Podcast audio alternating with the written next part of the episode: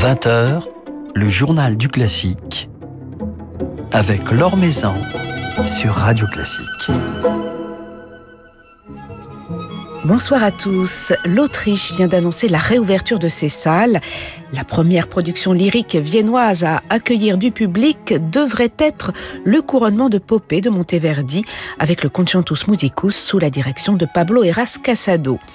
Pablo Eras Casado sera justement notre invité ce soir depuis Vienne où il répète en ce moment et alors que vient de paraître son premier et remarquable enregistrement avec l'Orchestre de Paris et alors que Mezzo diffusera samedi son concert donné avec ses musiciens parisiens dans le cadre magique de la grande nef du musée d'Orsay. Avant cela, quelques nouvelles du monde musical. On connaît désormais le nom du successeur de Laurent Bell à la tête de la Philharmonie de Paris. Olivier Mantéi a été nommé aujourd'hui par le gouvernement et prendra ses fonctions à partir du 1er novembre pour un mandat de 5 ans. Le projet artistique et culturel d'Olivier Mantéi vise à faire de l'établissement un lieu de vie accessible et exemplaire en termes d'inclusion et d'ancrage territorial. Il propose une politique de programmation ouverte à toutes les esthétiques musicales pour conjuguer proximité et excellence, affirme-t-on au ministère de la Culture. Olivier Mantéi quittera donc l'opéra comique qu'il dirige depuis 2015, ainsi que ses fonctions au Théâtre des Bouffes du Nord et à l'Athénée dont il est actionnaire. Il avait été auparavant administrateur, entre autres, du Chœur Accentus et de la Chambre Philharmonique. La Philharmonie de Paris vient justement de dévoiler sa programmation, du moins la première partie de la programmation de la saison 2021-2022. Elle sera marquée notamment par le grand retour des orchestres internationaux, l'orchestre du Festival de Bayreuth avec Andris Nelsons, qui lancera la saison symphonique le 1er septembre, le Philharmonique de Berlin avec Kirill Petrenko, l'orchestre du Festival de Budapest avec Ivan Fischer et le London Symphony Orchestra sous la direction de Simon Rattle. L'Orchestre de Paris accueillera des chefs aussi prestigieux que Ricardo Chailly, qui dirigera le concert d'ouverture les 8 et 9 septembre. Semyon Bishkov, euh, Jaap van Zweden, Christophe Eschenbach, Esa-Pekka Salonen et bien sûr son futur directeur musical Klaus Mekele, qui donnera notamment six concerts avec ses musiciens. Plusieurs femmes seront également au pupitre de l'Orchestre de Paris cet automne. Nathalie Stutzmann, Simone Young ou encore la jeune Stéphanie Childress, révélée lors du concours La Maestra. Quant à la musique baroque, elle sera représentée par les arts florissants de William Christie, l'orchestre baroque de Fribourg, qui viendra jouer sous la direction de Simon Rattle, ou encore les ensembles Pygmalion et Jupiter. Alors, toute la programmation vous est dévoilée sur le site de la Philharmonie de Paris. La billetterie ouvrira à partir du 17 mai.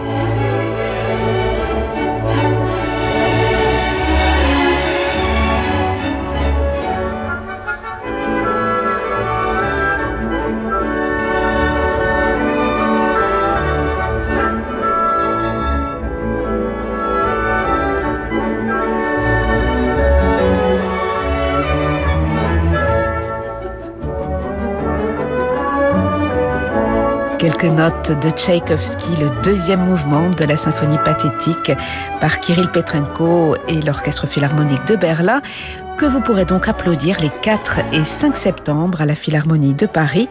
Philharmonie de Paris dont les trois premiers mois de la programmation de la prochaine saison viennent donc d'être dévoilés en même temps que la nomination de son nouveau président, Olivier Mantéi.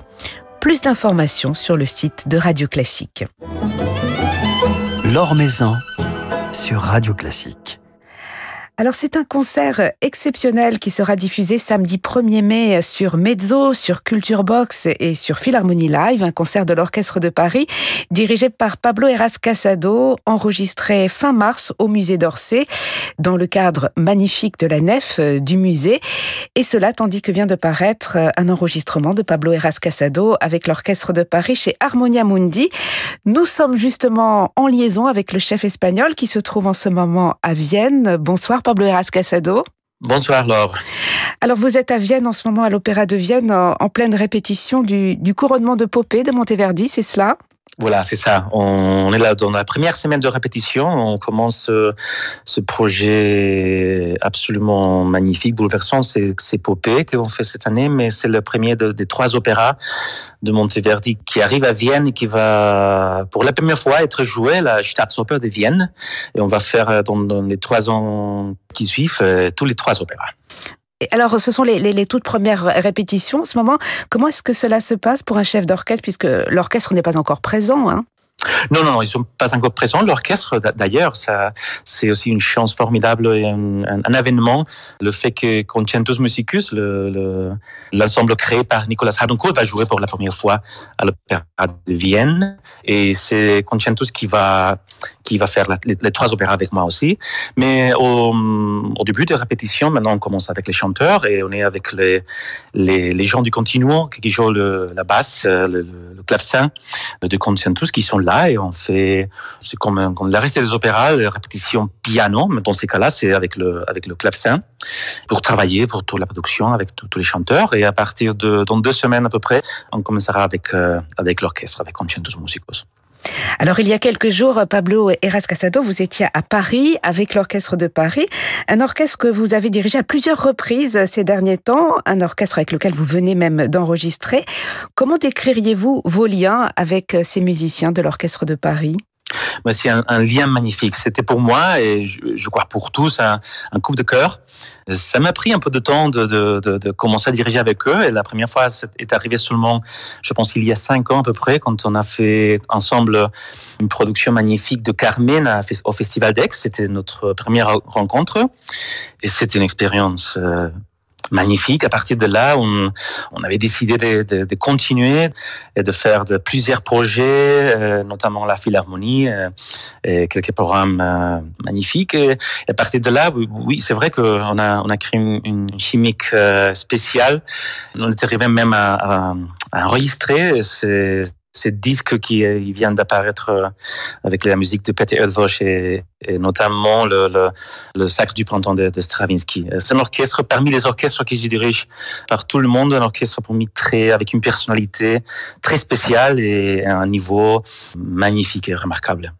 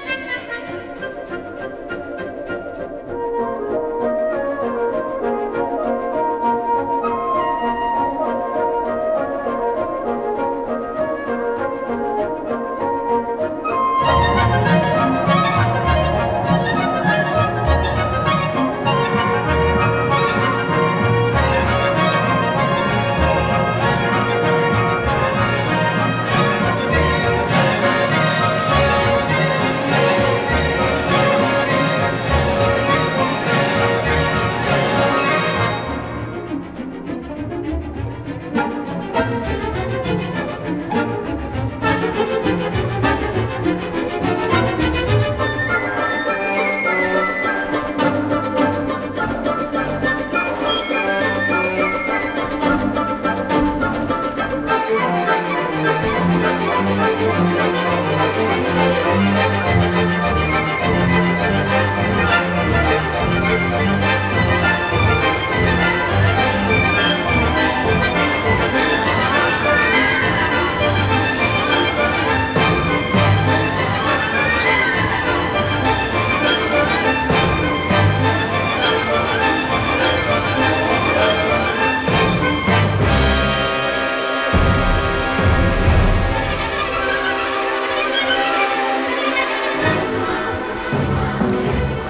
C'est le Sacre du printemps de Stravinsky que vous avez enregistré avec l'Orchestre de Paris, Pablo Eras Casado, un enregistrement qui associe à l'œuvre de Stravinsky un concerto de Peter Hotfuss. Le Sacre du printemps, c'est une œuvre qui n'a sans doute pas été jouée dans le monde depuis un an, puisqu'elle fait partie de, de ces œuvres difficilement compatibles de par son effectif avec euh, ces distanciations sanitaires. Alors on apprécie d'autant plus euh, d'en découvrir une nouvelle version, votre version au disque. Quelle relation entretenez-vous euh, vous-même avec ce sacre du printemps? Bon, c'est une pièce évidemment pour, euh, pour un artiste, pour un chef d'orchestre, c'est un des, un des icônes du, du répertoire. Ça reste euh, une de ces pièces que ne vieillit jamais, même si ça fait plus de, plus de 100 ans qu'il a été créé à Paris. Cette pièce, mais, mais, toujours est, est, choquant, et bouleversant et immensement révolutionnaire. Et est une pièce que je étudié depuis j'étais jeune, euh, mais notamment c'était avec, euh, avec euh, mon maître Pierre Boulez, qui j'ai travaillé beaucoup la pièce. Bon, à partir de là, je l'ai dirigé plusieurs fois. Mais cette euh, vision, ce travail après de, Pierre Boulez, évidemment, ça m'a beaucoup marqué. Et à l'occasion de, la faire avec un orchestre comme l'Orchestre de Paris, la Philharmonie, un orchestre qui déjà à ce moment-là, on se connaissait très bien, avait beaucoup de confiance mutuelle. J'ai pris l'occasion d'aller un peu plus, euh, plus loin, essayer de relire la partition et de trouver les extrêmes dans, l'orchestration, dans, les tempi, les extrêmes les plus puissants possibles. Et, enfin, je suis très content avec cet enregistrement et la façon dont les, musiciens se sont, donnés à cette proposition. C'est vrai qu'on sent une vraie tension hein, dans, dans, votre interprétation de ce sacre du printemps qui nous, qui nous saisit euh, d'emblée. C'est une œuvre, Pablo Eras Casado, j'imagine euh, très difficile à, à, diriger, qui demande énormément de précision de, de par toute sa complexité rythmique ça reste très difficile, même si, évidemment, à partir de quelques décennies, euh, est devenue une pièce de répertoire. Et tous les chefs euh, ont cette pièce dans le répertoire, même les orchestres jouent d'une façon régulière cette pièce. Mais euh, pour moi, la chose la plus importante, c'est évidemment, il y a une difficulté, mais d'aller plus loin de la difficulté, la complexité, et la faire sonner d'une façon presque naturelle, idiomatique, mais, sans perdre le choc la partie la plus choquante et les, et les extrêmes. C'est parfois quand une pièce devient, comme je disais, répertoire et ça commence à avoir des lieux, euh, des, espaces qui on s'habitue parfois à cette, musique. On, croit que on connaît cette musique et ça c'est le, danger. Alors c'est de s'oublier de tout ça et de retrouver le, danger et retrouver le risque dans, dans, dans la musique. C'est de cette musique particulièrement le plus important.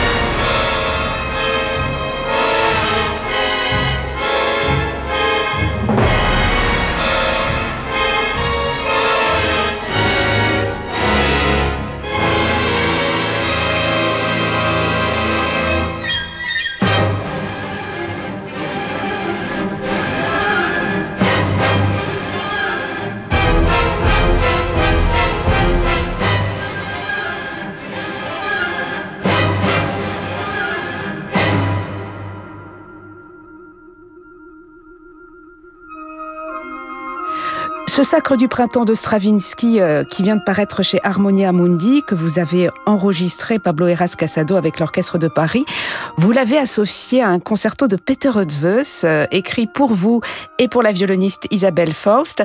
Peter Eötvös, c'est un compositeur dont vous êtes très proche depuis des années.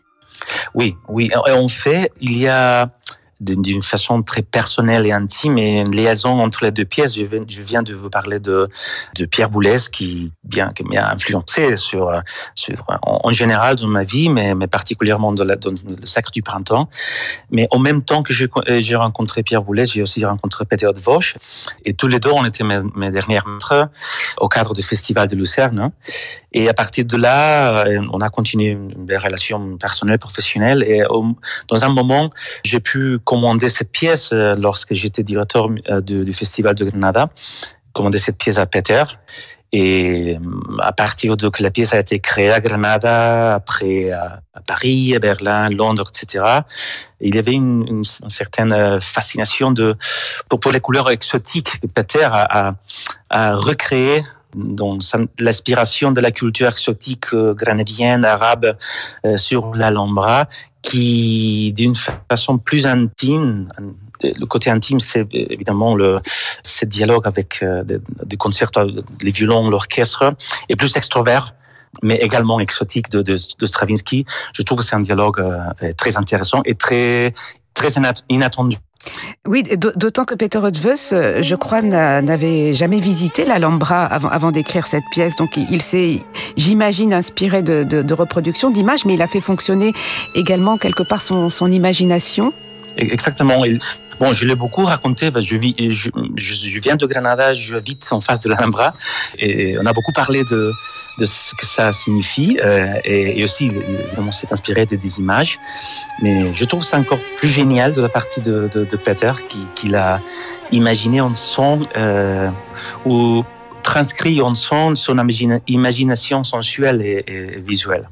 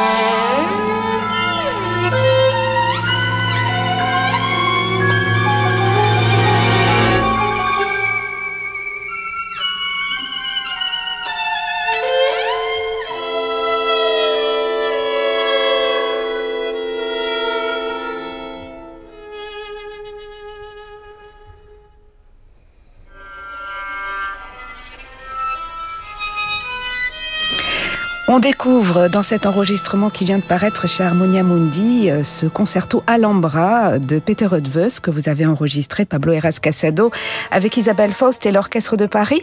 L'Orchestre de Paris que vous avez dirigé également à la fin du mois de mars au musée d'Orsay pour un concert qui sera diffusé euh, le samedi 1er mai.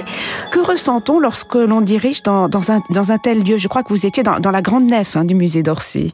Voilà, c'est la, la grande nef et, c'est exactement, on parlait de l'inspiration de, des aspects extra-musicaux, de l'exotique, euh, de le, des côtés visuels, artistiques de l'Alhambra et euh, là, Musée d'Orsay, évidemment, c'est un un des lieux les plus incroyables et spécial au, monde. Euh, être entouré de, de cette euh, chef d'œuvre euh, de l'art universel, et être dans, dans, la grande nef euh, avec cet espace acoustique très spécial, très différent, qui c'est un peu un défi, mais en même temps qui donne des couleurs et des possibilités différentes. C'était vraiment une expérience euh, formidable que je suis sûr je ne vais jamais oublier. Voilà, et on pourra en profiter le samedi 1er mai, puisque ce concert euh, sera diffusé avec au programme la musique euh, de Ravel et notamment le boléro euh, de Ravel. Alors vous êtes en ce moment, on l'évoquait tout à l'heure, Pablo Eras Casado à Vienne pour le couronnement de Popé, pour une production qui pourra peut-être être présentée devant un public. Est-ce que vous savez si l'Opéra de Vienne pourra rouvrir au public prochainement, en tout cas pour cette production? Il y a beaucoup de possibilités que ça sera le cas. Il semble qu'à partir du moitié mai, les espaces publics vont s'ouvrir. Ce sera la première opéra euh, présentée devant le public euh, depuis le début de la, de la pandémie. Alors, euh, on est tous avec beaucoup d'espoir qu'on pourra avoir le public. Eh ben, on vous le souhaite, hein, ce sera un bel événement. Mais vous avez dirigé des concerts devant du public, Pablo Eras Casado, notamment en Espagne, un pays que les mélomanes du monde entier jalousent, puisque les salles sont restées ouvertes en Espagne. Et vous y avez même dirigé Siegfried de Wagner au, Théâtre Real de Madrid, ce qui veut dire qu'on peut même diriger Wagner euh, pendant, pendant la pandémie devant un public. Vous avez dû en même temps suivre un, protocole très strict. Évidemment, c'était très strict et le théâtre réel où j'ai dirigé Siegfried, comme vous disiez. Depuis juin, ils sont mis à travailler voilà, pour améliorer les conditions dans les espaces de répétition, dans la salle, pour euh, avoir les conditions idéales de, de avoir le test, avoir le renouvellement de, de l'air dans les bâtiments, pour avoir le contrôle de tous les accès. Voilà, pour, pour continuer, pour continuer, pas seulement à, à faire la musique d'opéra, mais aussi pour, pour ouvrir les portes publiques. Et pour l'instant, c'était toujours un, un, succès. On a, on a fait, dans le cas de Siegfried, on a fait huit représentation, c'était toujours euh, complet. Oui, euh, évidemment, avec tous les protocoles, tous les chanteurs, on chantait toujours dans la répétition avec la masque tout le public vient avec le masque et il y a un, respect absolu à, ces mesures, mais, c'est seulement à cause de ça qu'on a réussi à le faire. Mais je suis, oui, très fier de, ce qu'on a fait, comment on a réussi à s'organiser pour pas seulement dans les, opéras, les salles de concert, mais aussi les théâtres, euh, les musées, on était toujours ouverts. Voilà, et on vous envie tous, en tout cas on, on envie le public espagnol qui peut encore profiter euh, de concerts. Alors un petit mot euh, pour terminer, Pablo Eras Casado, on a, on a évoqué euh, l'Espagne, Vienne, l'Orchestre de Paris. Un petit mot sur un, orchestre avec lequel vous avez tissé des liens très forts et avec lequel vous avez enregistré également tout récemment, c'est l'Orchestre baroque de Fribourg, puisqu'on on a découvert il y a peu votre enregistrement du triple concerto de Beethoven avec trois fidèles complices en soliste Isabelle Faust, Jean-Guyen Kéras et Alexander Melnikov. Est-ce que vous avez encore beaucoup de projets avec l'Orchestre baroque de Fribourg et est-ce que vous allez poursuivre ce cycle Beethoven? Oui, mais, baroque de Fribourg, c'est ma famille musicale, peut-être au, moins une des, plus des plus forts. Euh, oui, c'est depuis dix ans qu'on joue ensemble, on enregistre ensemble et on a encore beaucoup de projets. On a notamment, on va continuer surtout avec le avec Die Neue Avec tous les, les, enregistrements, les projets sur le romantisme allemand. D'ici à très peu de temps, on va faire Schubert. On continue avec Schubert. On va faire plus de, de Mendelssohn. Et même dans le futur, pas trop loin, on va commencer avec Brahms. Alors, je, suis, je me réjouis de tout ça, de développer une relation si forte et si stable. Et oui, euh, euh, cet euh, enregistrement de, de triple, c'était très spécial parce qu'on a réuni encore la même équipe que on avait pour le concerto de Schumann qu'on a, qu'on a fait, on a enregistré, ça fait sept ans, je crois. Et oui, c'était un moment extraordinaire parce que on l'a enregistré à la moitié de la, de la pandémie. C'était le premier projet qu'on faisait tous après avoir été isolés des mois. Et c'était un enregistrement très, très spécial. Et pour le, pour le reste de Beethoven, les symphonies, on n'a pas de plan encore, mais, mais peut-être, peut-être dans les années qui suivent, on va continuer à enregistrer plus de symphonies ensemble. Eh ben on l'espère parce qu'on adore vos enregistrements avec l'orchestre baroque euh, de Fribourg. Merci beaucoup Pablo Eras Casado, puis on adore votre enregistrement avec l'orchestre de Paris également. On vous souhaite bonne chance pour cette production viennoise. On croise les doigts pour que ce couronnement de Popée euh, résonne devant du public au mois de mai et puis célèbre ainsi la réouverture des salles à Vienne. Merci beaucoup. On vous retrouvera en concert via nos écrans samedi 1er mai à la tête de l'orchestre de Paris dans ce concert enregistré au, au musée d'Orsay. Merci beaucoup. Merci beaucoup, Laure. Plaisir toujours. Merci.